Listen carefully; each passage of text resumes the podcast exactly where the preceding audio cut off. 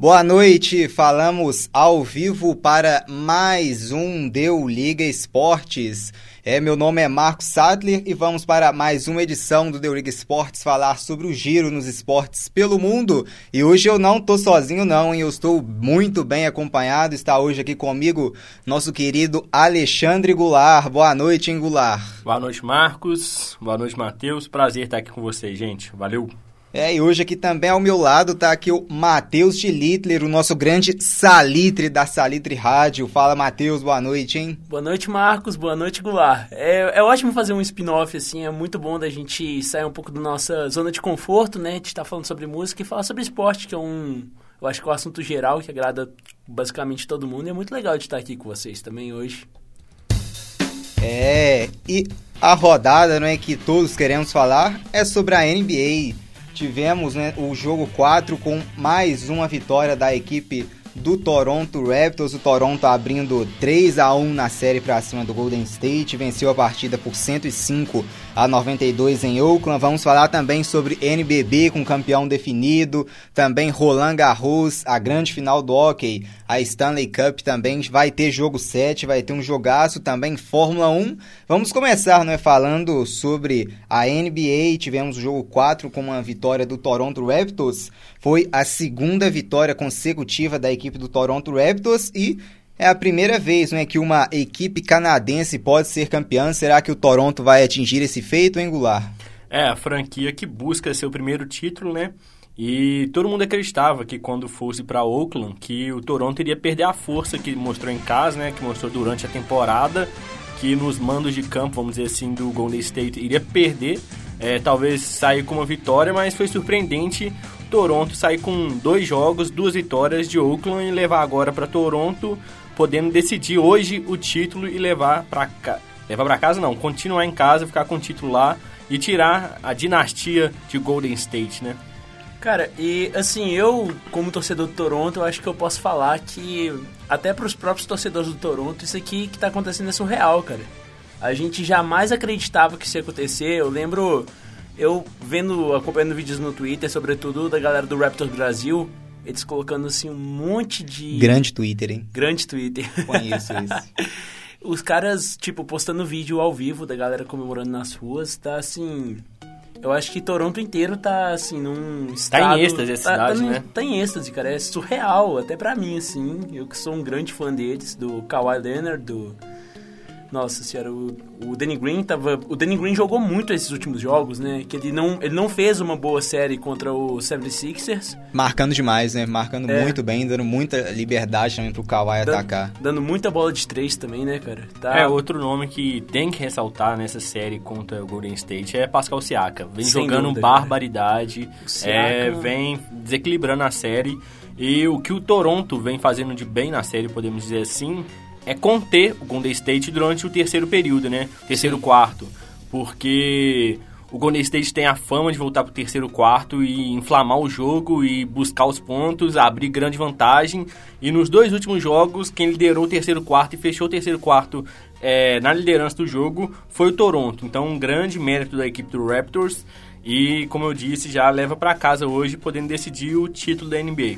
É, o jogo 4, né, ele contou com o Golden State na frente do placar na virada para o intervalo. A equipe comandada por Steve Kerr liderava né, o placar por 46 a 42, mas o terceiro período, onde o Golden State costuma estraçalhar o seu adversário, dessa vez não, foi Toronto quem dominou o terceiro período, venceu o período por 37 a 21 e no último quarto só administrou, né? Tivemos uma partida monstruosa de Kawhi Leonard, foram 36 pontos para a fera e ainda pegou 12 rebotes. E outro destaque também não é fundamental, o Pascal Siakam vindo do banco, foi o segundo maior pontuador da equipe do Toronto. O Ibaka anotou 20 pontos, o pivô chamou a responsabilidade, ele que estava um pouco mais apagado. Quem tá o titular é o Marc Gasol. O Marc Gasol estava melhor do que o Ibaka, mas nessa partida quem apareceu foi o Ibaka, 20 pontos para ele, muito importante também. Esse esse banco também do Toronto funcionando, né? É. Pode falar. É, outro jogador do quinteto titular do Toronto que jogou demais, que tinha fama de sempre apagar, né, na hora de decisões, foi o Kyle Lowry. Nos dois últimos jogos, o Kyle Lowry foi muito bem, matando bola de três e jogou muito, tanto que foi o líder de assistências do Toronto no último jogo, com sete assistências. O que eu acho que acontece com o Toronto é que ele aprendeu com o erro do jogo 2, né? Que ele estava indo com o jogo até de certa forma tranquilo, só que os primeiros minutos do terceiro quarto o Toronto simplesmente apagou. E isso que gerou a derrota do Toronto no jogo 2. Então acho que eles aprenderam muito. Eu acho que eu imagino que o técnico, que eu sempre esqueço o nome, como que é? Nick Nurse. Nick Nurse, eu acho que ele estudou muito os terceiros tempos do, do Golden State e o Toronto está sabendo brilhantemente administrar um jogo que está sendo repetido desde o início da temporada do, do Golden State, né? É, Pega, gente... Chega no terceiro período, no terceiro tempo, terceiro, terceiro quarto, né? Eles simplesmente atropelam, cara. Eles simplesmente atropelam e era basicamente esse. É, o, é quase que se souber, de, de, se souber dominar o terceiro quarto e administrar no quarto, eu acho que isso é quase que um, que um calcanhar de Aquiles pro, pro Golden State sem o, sem o Duran, né? Agora, com o Duran voltando hoje, a gente não sabe, né? Como é que vai ser. Segura a onda e vamos deixar pro final para falar desse jogo 5, em expectativa Beleza. grande, pode morrer a série hoje ou não. E falando também, né, da, desse time do Toronto, que a gente vê o Toronto com uma marcação melhor e o Kawhi Leonard tendo mais liberdades né, para ir pro ataque, porque é fundamental pro Kawhi ser o pontuador também nessa equipe, né? Não o Kawhi ficar preso na defesa e o quinteto titular e também o banco do Toronto tá dando essa liberdade pro Kawhi Leonard. Eles estão marcando muito bem. O Kawhi também tá ajudando na defesa, como é uma característica do próprio Kawhi Leonard, mas ele tá podendo também ao ataque, ele não tá se desgastando, ele ainda tá com muito vigor físico, né, que é o que ele tem muito também de sobra. É um jogador assim monstruoso, um físico incrível e ele tá podendo pontuar, tá com média assim de mais de 30 pontos nesses playoffs, tá incrível o Kawhi Leonard, tanto é, na, tanto na defesa, mas também né, com o Toronto dando essa liberdade para ele, principalmente no ataque. Né? Ele não tá tendo que marcar, que ficar individual ou no Clay Thompson ou no Stephen Curry. Quem tá marcando mais essa zona assim no perímetro tá sendo o Danny Green e também o, o Kyle Lowry, também o, o Siaka também ajudando bem, mas principalmente o Danny Green e também o Kyle Lowry. Então o Kawhi tá tendo sim essa liberdade para atacar também. É, o, o Kawhi que em Santo Antônio, né, quando ele era dos Spurs, ele era conhecido por ser um maestro, vamos dizer assim, da, do jogo defensivo do Spurs, que defendia muito bem. E a gente sabe que ele também tem um potencial enorme de ataque. E nessa série a gente vem vendo isso, tanto o potencial defensivo dele, a qualidade que ele tem na defesa, quanto no ataque, matando bola, como o Marcos mesmo falou, o líder de pontos de Toronto na, na, na série agora. Mas eu acho que vale ressaltar também como Toronto veio evoluindo durante esse os playoffs. Vamos pegar a final de conferência do leste, é, saiu perdendo de 2 a 0 pro Milwaukee Bucks, é, do grego Giannis Antetokounmpo, e quando o Bucks fez 2 a 0 muita gente já pegou e largou para lá a franquia de Toronto, falando, ah, agora vai ser o Bucks na final, vai pegar o Golden State, provavelmente. E a equipe mostrou um poder de resiliência, vamos dizer assim, de dar a volta e pegar, ir para Toronto e disputar lá, fazer sua casa e buscou fora também em Milwaukee a vitória que precisava. Então um time veio se moldando ao longo dos playoffs, ao longo da final do leste, né? E chega agora nessa final muito forte contra o Golden State. É, e pelo lado do Orioles, tivemos o Clay Thompson, o melhor em quadra, ele que ficou fora do jogo 3 devido a uma lesão. E mesmo voltando de lesão, o Clay Thompson anotou 28 pontos, teve 6 de 10, uns 60% de aproveitamento nos chutes de 3.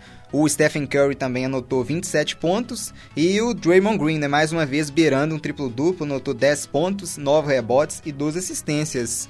Mas foi só também, né? Só assim, grande destaque foi para os três jogadores e tivemos um, um time né, do lado de Toronto, que, em que todos ajudaram, então dessa vez né, foram, não foi suficiente, né? Por incrível que pareça, o, após a saída do Duran no jogo contra o, o Rockets nas, nas semis do, do, do, Oeste, eles conseguiram carregar o, o Clay Thompson e também o Stephen Curry, mas dessa vez não foi suficiente, né? Porque a equipe do Toronto tem um time, tem um treinador e também né, tem Kawhi Leonard.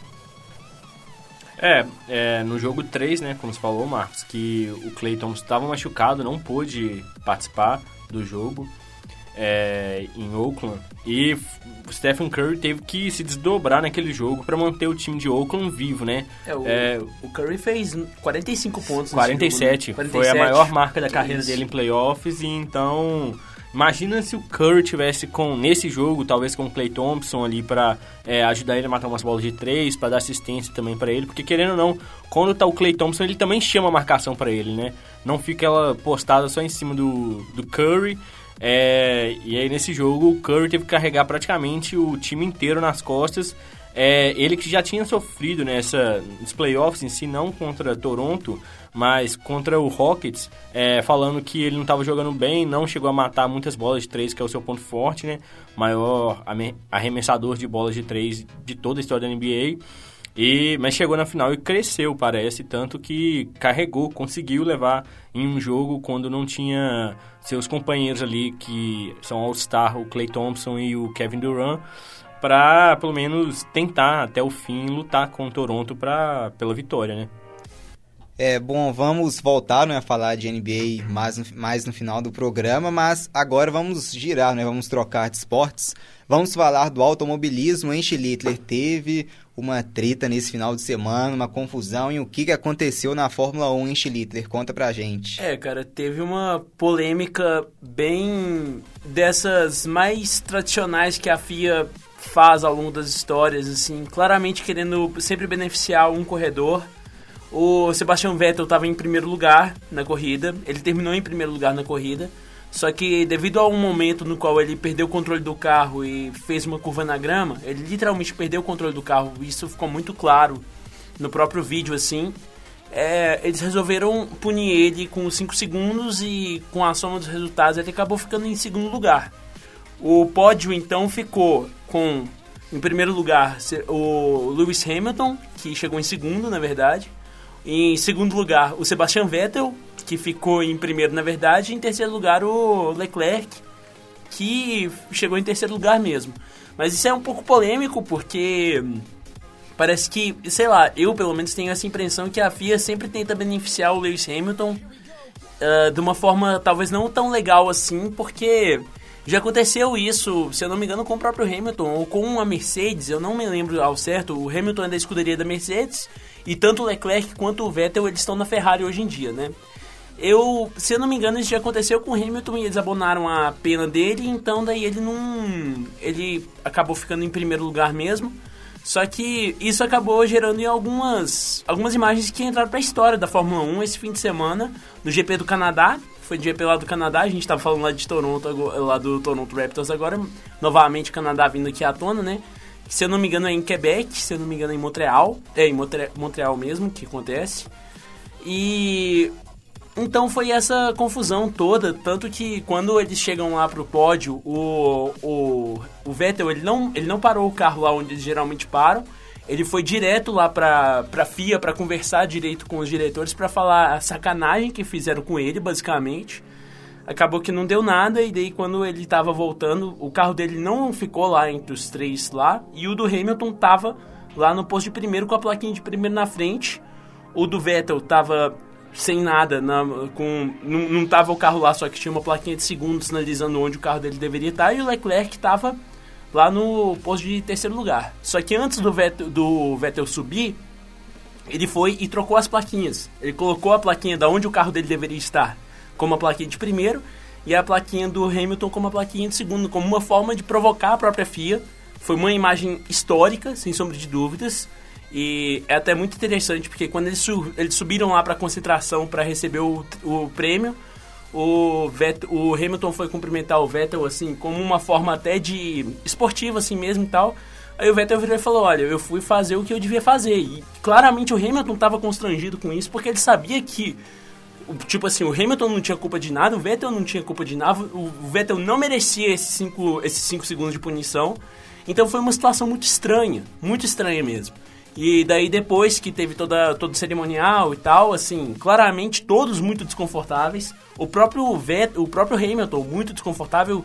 Hamilton que tem um rei na barriga, né? Ele muito, quer dizer, mas ele tá bem melhor ultimamente. Tipo, ele tava muito desconfortável mesmo com toda essa situação. E depois ainda teve uma entrevista que eu não me lembro exatamente o que aconteceu, mas tipo assim, era o cara lá da premiação entrevistando eles lá no calor do momento mesmo, falou uma coisa pro Hamilton, falou uma outra coisa pro Vettel. Parece que o Vettel deu uma, uma alfinetada tremenda na FIA também. A gente vê que isso aconteceu desde. Isso acontece desde a época do Senna, quando tinha todo o negócio do Senna com o Prost, o, a FIA sempre tentando beneficiar o Prost, era. As histórias se repetem, né? Acaba que as histórias se repetem mesmo. E é muito triste da gente ver como que. É, tipo assim, é, é muito legal de ver é, um momento tão histórico acontecendo com a Fórmula 1 igual esse aconteceu, porque fazia muito tempo que a gente não tinha um negócio tão histórico assim. Eu acho que a última vez foi quando, quando o Massa se aposentou. É, teve a sua primeira vez anunciada a aposentadoria, e daí quando acabou a corrida, que foi Interlagos, se eu não me engano, todo mundo aplaudindo ele nos boxes e tal, e daí ele resolveu voltar no próximo ano, sei lá porque, mas eu acho que esse foi o último grande momento da Fórmula 1, só que esse desse fim de semana agora entrou pra história também, ainda bem que a gente vê que a Fórmula 1 ainda tá viva. Bom, e voltando pro basquetebol, né, mas aqui no Brasil tivemos campeão no NBB e foi o Mengão, o Flamengo, o Flamengo conquistando pela sexta vez em 11 edições o NBB. Flamengo que venceu em Franca, fora de casa, por 81 a 72 no ginásio do Pedrocão e fechou a grande final do NBB em 3 a 2, seis títulos em 11 edições. A gente vê o Flamengo dominando essa fase moderna do basquetebol brasileiro e a vitória rubro-negra né, no jogo 5 ela começou a ser construída com a grande vantagem que a equipe foi justamente para o intervalo. Os dois primeiros quartos da partida foram fundamentais para a vitória do Flamengo. O Flamengo foi para o intervalo vencendo por 45 a 29, 16 pontos de vantagem, uma vantagem muito boa. O Franca melhorou na segunda etapa, chegou a diminuir essa vantagem no Flamengo até para dois pontos em determinados momentos.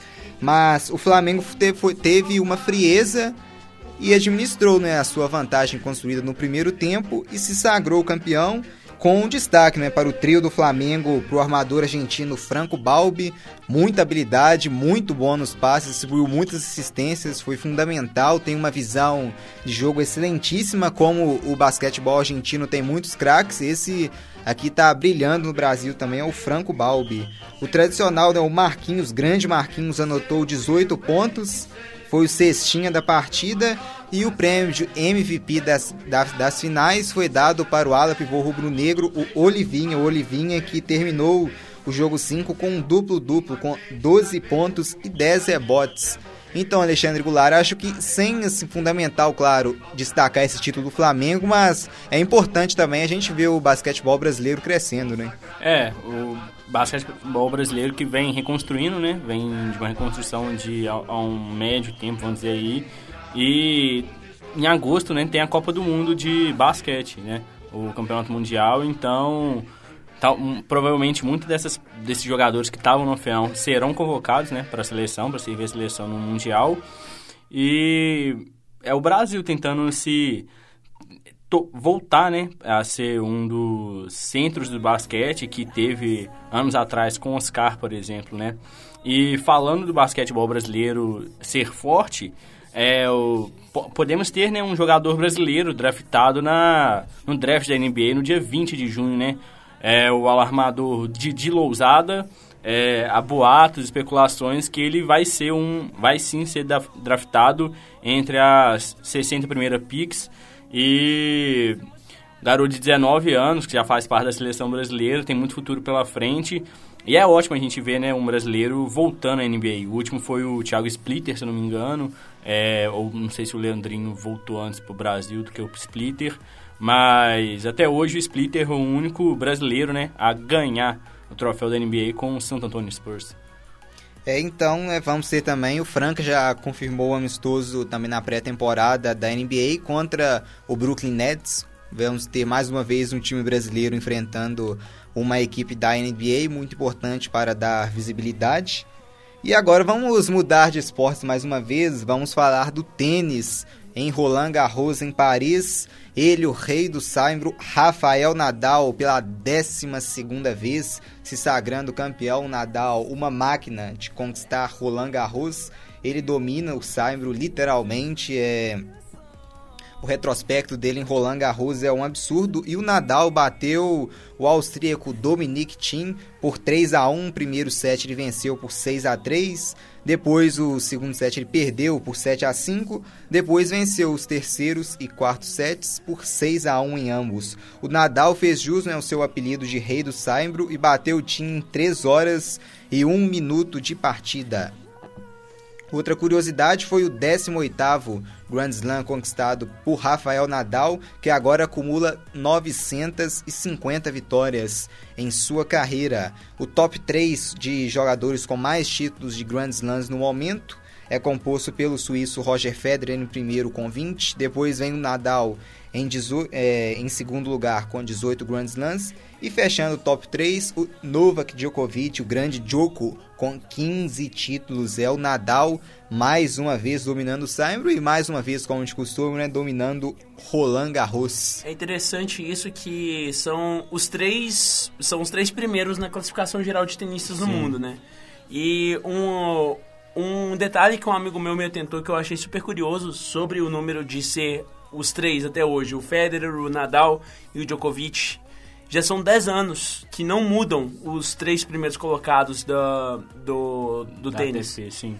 É, o, como o Marcos falou, o Nadal, né, que é conhecido como o rei dos saibros, ele sabe muito, domina esse estilo de quadra, né? É, a, a, gente pode dizer assim que a gente teve a final antecipada nas semifinais, né?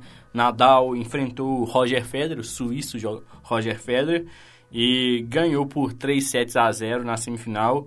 É, provavelmente era um jogo que todo mundo esperava de ver, de ver na final, né? Porque, é, como o Matheus mesmo que acabou falou, já é, são dois dos três primeiros tenistas.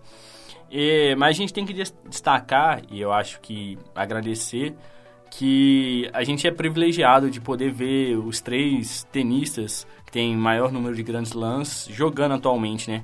Federer que cada vez mais vai chegando a idade para ele, é, não, já vem optando por quais torneios ele vai jogar ou não, para não desgastar durante a temporada toda, né? É, mas é um privilégio para todo mundo que gosta de tênis ver os três jogarem e jogarem em alto nível, né?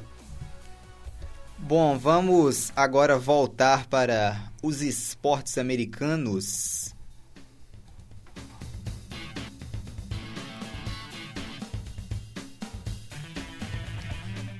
O hockey, a Stanley Cup está na final, a grande decisão Stanley Cup final da nossa querida NHL.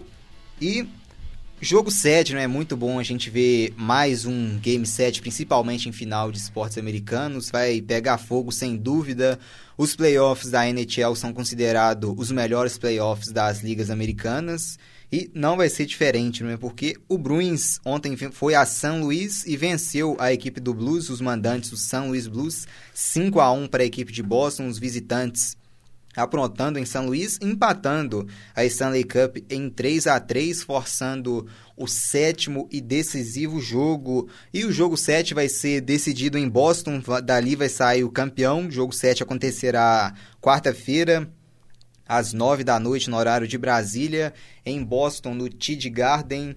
Dali vai ter grito de campeão, vai ter transmissão da transmissão da ESPN. Vamos ver, né, quem vai se coroar campeão do hockey, com certeza a Stanley Cup, assim, é uma coisa surreal. Um jogo 7 é digníssimo sempre da Stanley Cup, é muito equilíbrio. Os playoffs da NHL, sem dúvida, são os playoffs da, das ligas americanas, onde assim a gente sempre tem coisas inesperadas acontecendo, como a equipe de melhor campanha sendo eliminada pela equipe de pior campanha e o Boston Bruins tentando voltar assim ao topo do hockey no hockey americano, voltando dos Estados Unidos para o topo mais uma vez, o, onde o hockey, né, curiosamente, quem domina o hockey são as equipes canadenses, é a única liga assim que o grande domínio ele é canadense.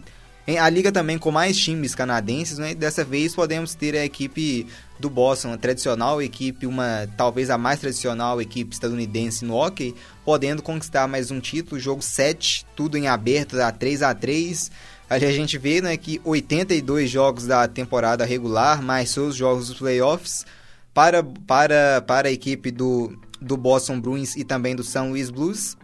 Vai ser tudo resumido em apenas uma única partida. É muito coração a mil, precisa ter muita experiência, muita cautela, muita calma, o que é difícil no hockey, mas é necessário dessa vez jogar com inteligência, que vai ser fundamental para esse jogo 7, quarta-feira, Blues contra Bruins em Boston, Tid Garden completamente abarrotado, lotado, para a equipe de Boston, na região de Boston, já campeã com o Red Sox na MLB, campeã também com a equipe do New England Patriots na NFL e agora podendo mais uma vez com o Boston Bruins conquistar também o hockey e tão aguardada, agora ela voltou à NBA. Vamos falar agora.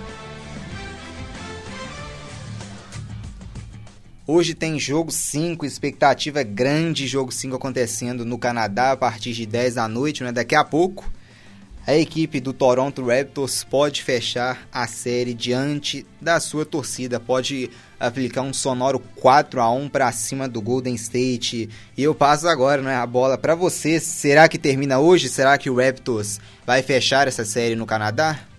Tomara que sim. eu acho que não termina hoje porque Kevin Durant hoje volta, ele deve jogar pelo menos um tempo de um quarto, é, deve jogar um quarto pelo menos, forçar, né? Ele que vem de uma lesão grave, que há um mês já, né?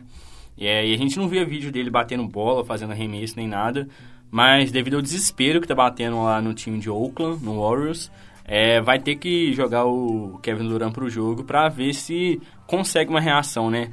O Warriors precisa de uma reação que aconteceu em 2015 com o Cleveland Cavaliers, né?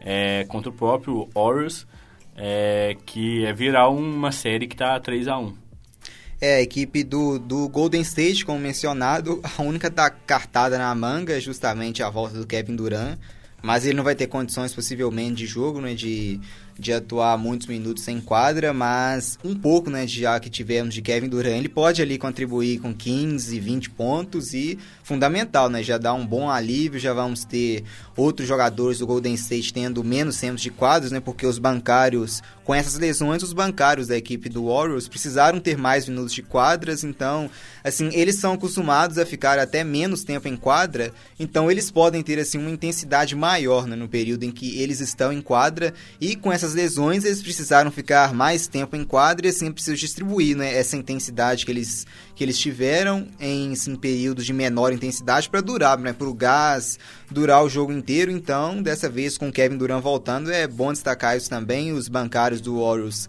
vão ficar menos tempo também em quadra, então vão poder ter assim um período de intensidade maior. E para o Golden State, o que resta é Kevin Durant e um Clay Thompson e um Stephen Curry, assim, iluminado também. O Curry, o, o Clay Thompson, perdão, ainda não 100%. Também o DeMarcus Cousins, também um jogador fundamental, principalmente em termos de defesa, principalmente no garrafão, porque ele precisa ter aquele duelo contra o Mark Gasol, também o Ibaka, o Toronto, muito bem servidos de pivô, com um garrafão fortíssimo ainda com a ajuda do Siakam, principalmente do Kawhi. Então o Igodala hoje também vai ter que marcar o Kawhi como nunca, vai ter que tentar anular o Kawhi, assim como ele anulou o LeBron James, nessa final mesmo que o, que o Goulart citou. Então é fundamental a gente ter né, um Iguodala iluminado. O Iguodala tá marcando até bem o Kawhi, né? O Kawhi, assim, posso dizer que tá marcando bem, inclusive no jogo em que ele marcou tão bem o Kawhi, foi o jogo em que o Siakam se destacou. A atenção ficou toda no Kawhi que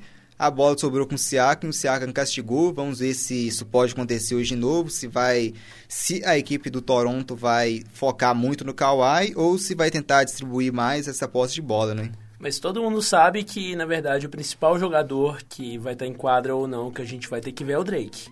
É, o alucinado. Ele, ele que tava tocando aqui no fundo agora, sim, né? Sim, justamente, sim, justamente ele que ele. vai estar tá loucaço hoje. Imagina o Toronto campeão. O que, que esse homem vai arrumar lá em Littler?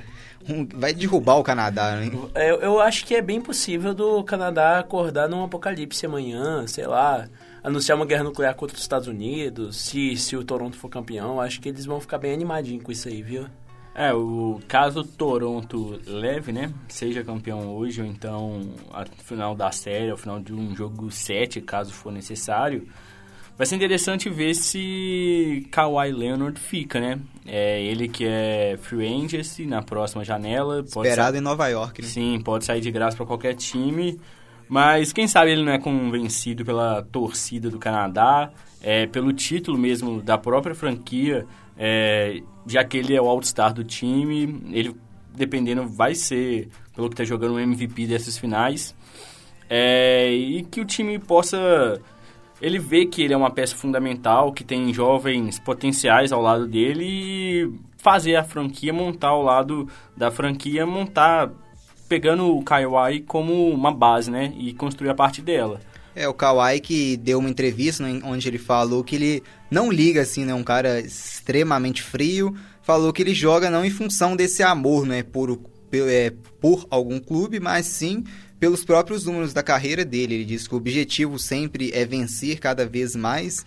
Então, se tivermos, mesmo com um Toronto campeão, se tivermos uma proposta assim, chamativa por, pelo Kawhi Leonard, ele pode, sem dúvida, né, sair da equipe de Toronto, mesmo com a equipe campeã, e assim voltar né, para voltar assim para alguma outra proposta que chame mais a atenção dele, onde ele talvez em Nova York tenha um, uma chamativa assim, tanta financeira, mas também de um projeto né, em Nova York também sonhando com Kevin Durant. Acho que não vejo tanto Kawhi e Kevin Durant juntos em Nova York, é difícil, eu vejo ou um ou outro, Sim, é mas é assim, o Kawhi, mesmo sendo campeão, né, claro que vai ter esse apelo talvez, né, a torcida, claro, gosta muito do Kawhi porque querendo pela raça com, e a entrega que ele tem em quadra, ele cria a identificação com o clube, por mais que ele não queira, né? Se ele mesmo falando que não gosta dessa identificação, mas acaba criando, né? Não tem como evitar o futebol, o basquete, o futebol, os esportes, né? Envolvem sempre esse, essa emoção, esse apego entre o público e também o atleta, né? Sem dúvida. É, vai ser interessante a gente ver essa próxima janela de free agents, né? É, vai rolar muita troca ainda por conta do draft, é, Nova York que contava com a pick 1 é, para tentar pegar um Zion ali, que é o grande prospecto do basquete nos últimos tempos. É, e o time que vai pegar ele provavelmente é o Pelicans, né? Que vai poder montar. A equipe que pegasse ele poderia montar uma equipe base para os próximos 10 anos em volta do, do Zion. Mas vai ser interessante ver o movimento do Kawhi. Já há um tempo atrás especularam o Kawhi no Lakers, no Knicks também agora, igual você tá falando. Mas também não dá para pegar e levar a palavra do jogador, vamos dizer assim, é, como regra, né? Porque no começo da temporada a gente pode lembrar o Kyrie Irving entrando no, no estádio do Celtics e falando juras de amor para a torcida, falando que fica assim. E após a temporada desastrosa da, da equipe de Boston, é, o discurso do Kyrie já mudou e é, essa semana saiu umas notícias que ele poderia ir pro Brooklyn Nets, poderia ir para pro Nets. É, então vai ser uma janela de free agency bem interessante, né? Os times estão dispostos a investirem em jogadores All-Star agora, porque mesmo com um ano de contrato, por conta do que aconteceu com o próprio Toronto, que pegou o Kawhi, o Kawhi Leonard com apenas um ano e deu no que deu, tipo, final de Conferência Leste, campeão da Conferência Leste, 3 a 1 para cima do Warriors, podendo fechar hoje. Então, acho que alguns pensamentos da NBA quanto a jogador em último ano de contrato que depois pode sair de graça sem nenhuma troca ou compensação para o time, pode estar mudando por conta do atual exemplo do Kawhi em Toronto. É, o próprio Houston Rockets né, já colocou também seu, todo o seu elenco, com exceção do astro James Harden, à disposição para negociações, então vai pegar fogo, as equipes se reformulando muito, o próprio Nova York, né, que sonhava com a pick 1, como o Goulart mencionou, terminou com a pick 3, e também se fala em Nova York, né, sonhando com Kevin Durant, sonhando com Kyrie Irving, mas Nova York pode talvez acordar com Middleton e Vucevic, né? É, com Nova contratos York tem máximos, um assim. histórico assim. de fazer... O que seria o melhor time já dos últimos tempos de Nova York, né? Com o Middleton e com o, o Vucevic, mas para quem sonha com Kevin Durant e com Kyrie Irving, pode ser um balde de água fria, né? É, Nova York tem um histórico bizarro, né? De contratação, de oferecer contrato máximo para jogadores. É, a ver se como a franquia vai agir agora. É, eu aposto também que o, o nome muito forte de jogador para a próxima janela é o Anthony Davis, né? Que está no último ano de contrato no Pelicans. É, pode ser que a franquia tente conversar com ele, falando: Ó, chegou o Zion aqui, fique, vão tentar ajustar um time aqui. Mas pode ser também é, é, Anthony Davis foi muito especulado no Lakers, né? No meio da temporada, e o Lakers oferecendo um pacote cheio de jogadores é, jovens, com Caio Kuzma, o Lonzo Ball, o Brandon Ingram. É, talvez é, oferecendo esse mesmo pacote, pegando também pela pick do, do Lakers, que eu acho que é a pick 4, ou a pick 2, agora eu não lembro muito bem é, seja um pacote interessante para o Pelicans, que vai pegar um elenco reju rejuvenescido é, e que tem muito a dar no próximo, num futuro aí, né? Que tem muito a desenvolver ainda. É, então vamos ver se hoje teremos a dinastia do Golden State terminada, interrompida. Podemos ter um campeão inédito hoje, né? Vamos encerrando o programa aqui, queria agradecer pela sua presença em Matheus Schlittler e fala aí pra gente quando que vai sair o próximo Salitre, porque a galera quer saber também. Fala aí do próximo Salitre, hein, Matheus? Ô, querido, é um prazer te estar aqui pra... É uma experiência nova, né? Porque eu nunca falo muito de esporte e às vezes eu dou os meus poucos 10 centavos sobre as poucas coisas que eu sei. Uh, mas quando trata do meu assunto mesmo, que é a música, eu acho. Provavelmente vai sair o próximo Salitre amanhã, se tudo der certo. Amanhã, lá pelas 10 da noite, já deve estar no ar. Eu vou estar falando sobre Mudhoney. E semana que vem vai ser o último Salitre do, do semestre. E eu vou estar fechando com Beat Happening mesmo. Eu vou conseguir finalizar o meu livro. Para quem não sabe, eu faço um podcast sobre um livro que trata sobre algumas bandas.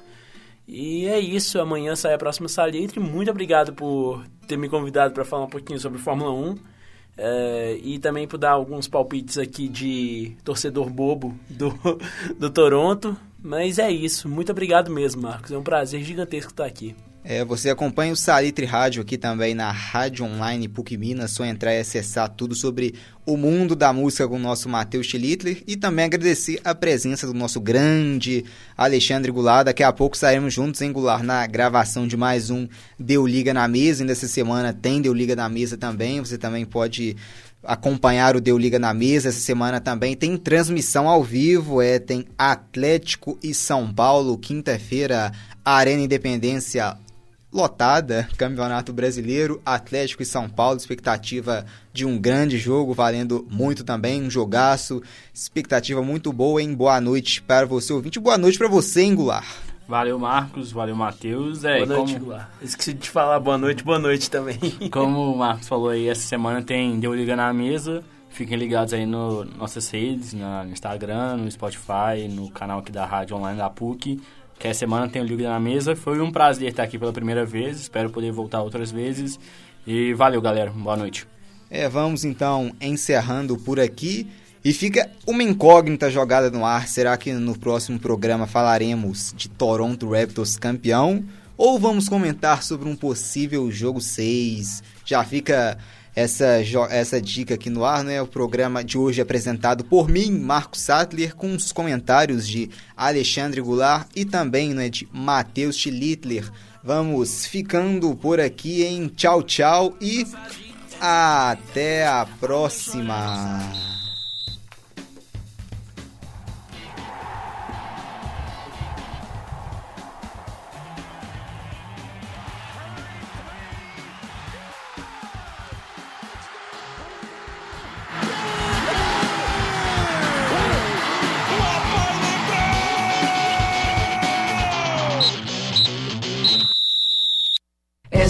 Produção é do LabSG, onde você vem aprender